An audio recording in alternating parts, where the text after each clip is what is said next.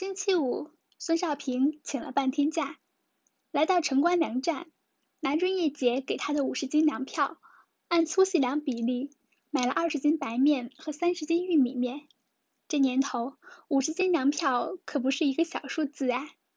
润叶姐塞给他的那个小纸包里还有三十元钱，买完这些粮还剩了十元。他准备拿这钱给祖母买点止疼药和眼药水，然后再给自己换一点儿学校大灶上的菜票。他把这些粮食从粮站上背到学校，换了三十斤亚洲票和五斤欧洲票。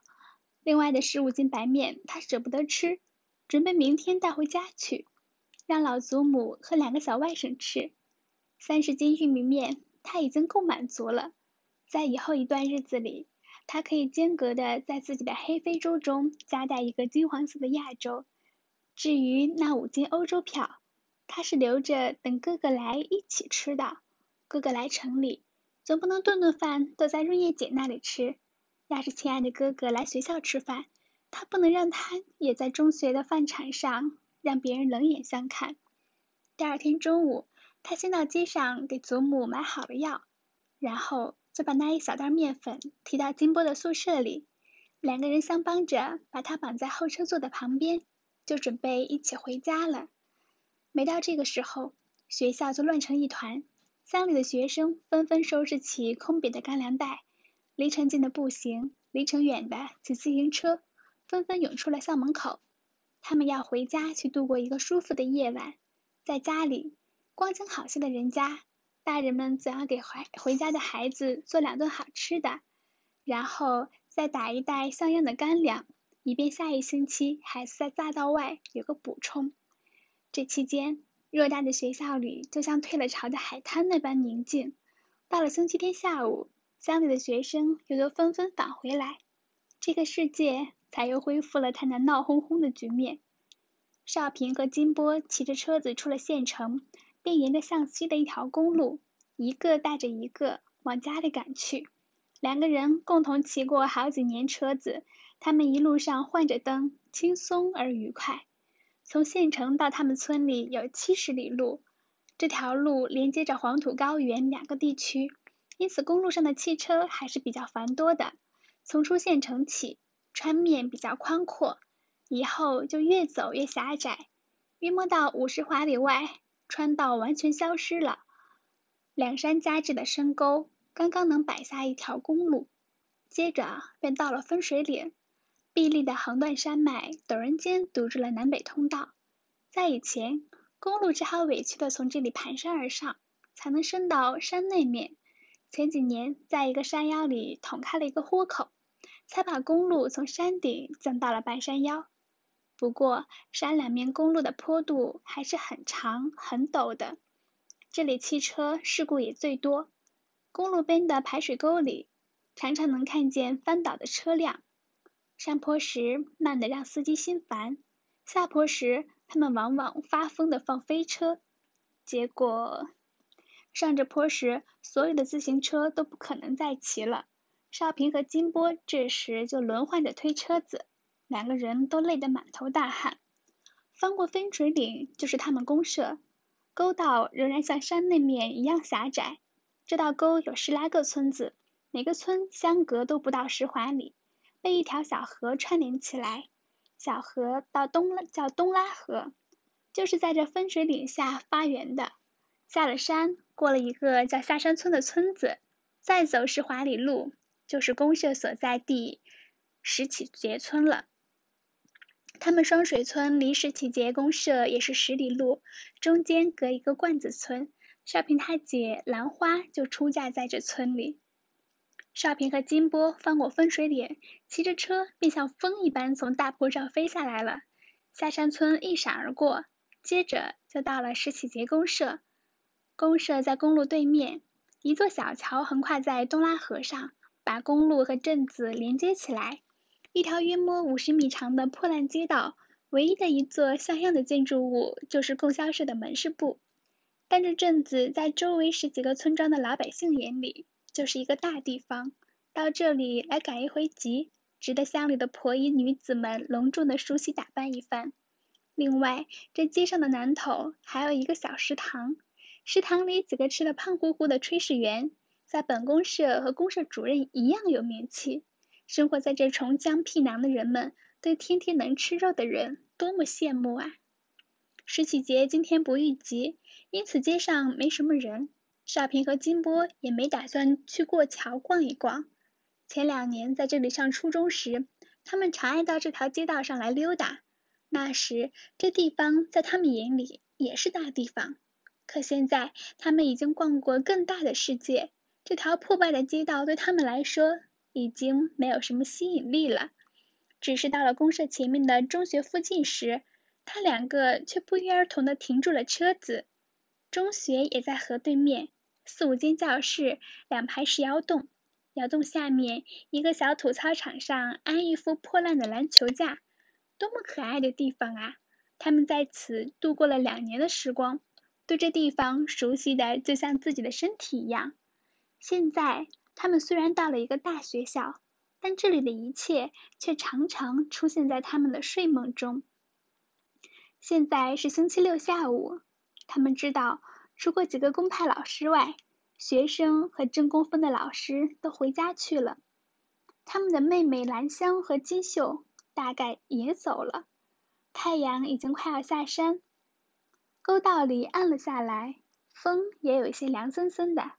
他俩立了一会儿，谁也没说什么话，就骑着车子又上路了。少平登车，金波坐在车后，用一只手亲热的搂着他的腰。一口好嗓音唱起了《信天游》，提起我的家来家有名，家住在绥德州三十里铺村。像银子一般清亮的东拉河，到这里水量已经大点儿了。此刻在夕阳的辉映下，波光闪闪的流淌着，和公路并行，在沟道里蜿蜒盘绕。到了罐子村的时候，少平猛一下停住了车。他突然看见他妹妹兰香站在公路边，像是在等人，说不定就是在等他。他和金波跳下车子，兰香已经跑到跟前来了。少平吃惊的看见妹妹脸蛋上挂着两颗泪珠，赶忙问：“出什么事儿了？”姐夫，兰香刚一开口，就哭得说不下去了。少平扭头对金波说：“你骑车先回去，那点面先搁在你家里。”末了，我来取。金哥金波是个聪明小子，他明白少平姐夫家大概出了事儿，他也不便帮什么忙，就骑他也许不便帮什么忙，就骑着车子走了。上车子后，他又扭过头说：“需要我，你言传一声。”金波走后，为了使妹妹平静一点，少平用手在她头上亲切的摸了摸。说别哭了，你快给我说出什么事儿了。兰香抹了一把眼泪说：“姐夫叫公社拉到工地上劳教去了，我还以为他死了，在什么地方？就在咱们村。为什么劳教？出去贩卖了点老鼠药，人家说他走资本主义道路。姐姐呢？姐姐抱着猫蛋狗蛋到咱家里去了，让我留在这里照门。”我急得不行，就在路边等你回来。爸爸和哥哥现在在什么地方？我不知道，我还没回家去。姐姐就在这里把我拦住了。孙少平一下子感到又急又难受，他知道这件事会把他们家在全公社养臭。这年头，老百姓尽管少吃缺穿，但非常看重政治名誉。谁家的一个人给糟践上这么一次？家里另外的人跟集会上都有人指着后脑勺说长道短，更不要说以后公家在农村需要个人，家庭成员有政治问题，那就只能靠边站了。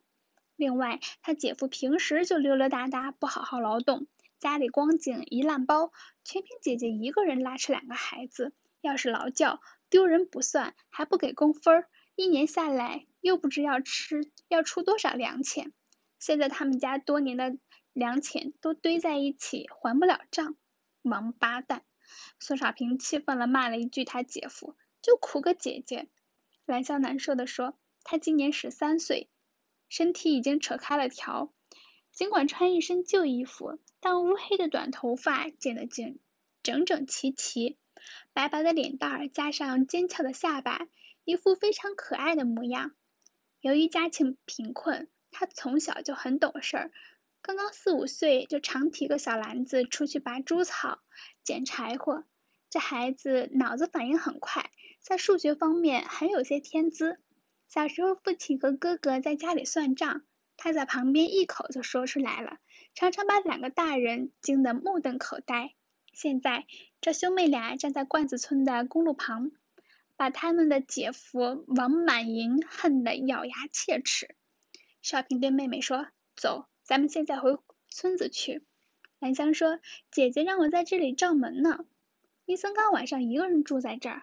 再说，这家里有什么金子银子要照？那几个破烂子、破盆子、烂碗，白给贼娃子都不要。走，咱上去把门一锁，回家去。”行，兰香也早在这里待不住了，想回村去看看事情究竟如何凶险。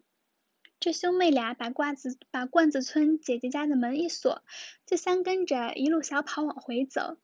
离村子一里路的地方，他俩紧张的站在公路上，不敢走了。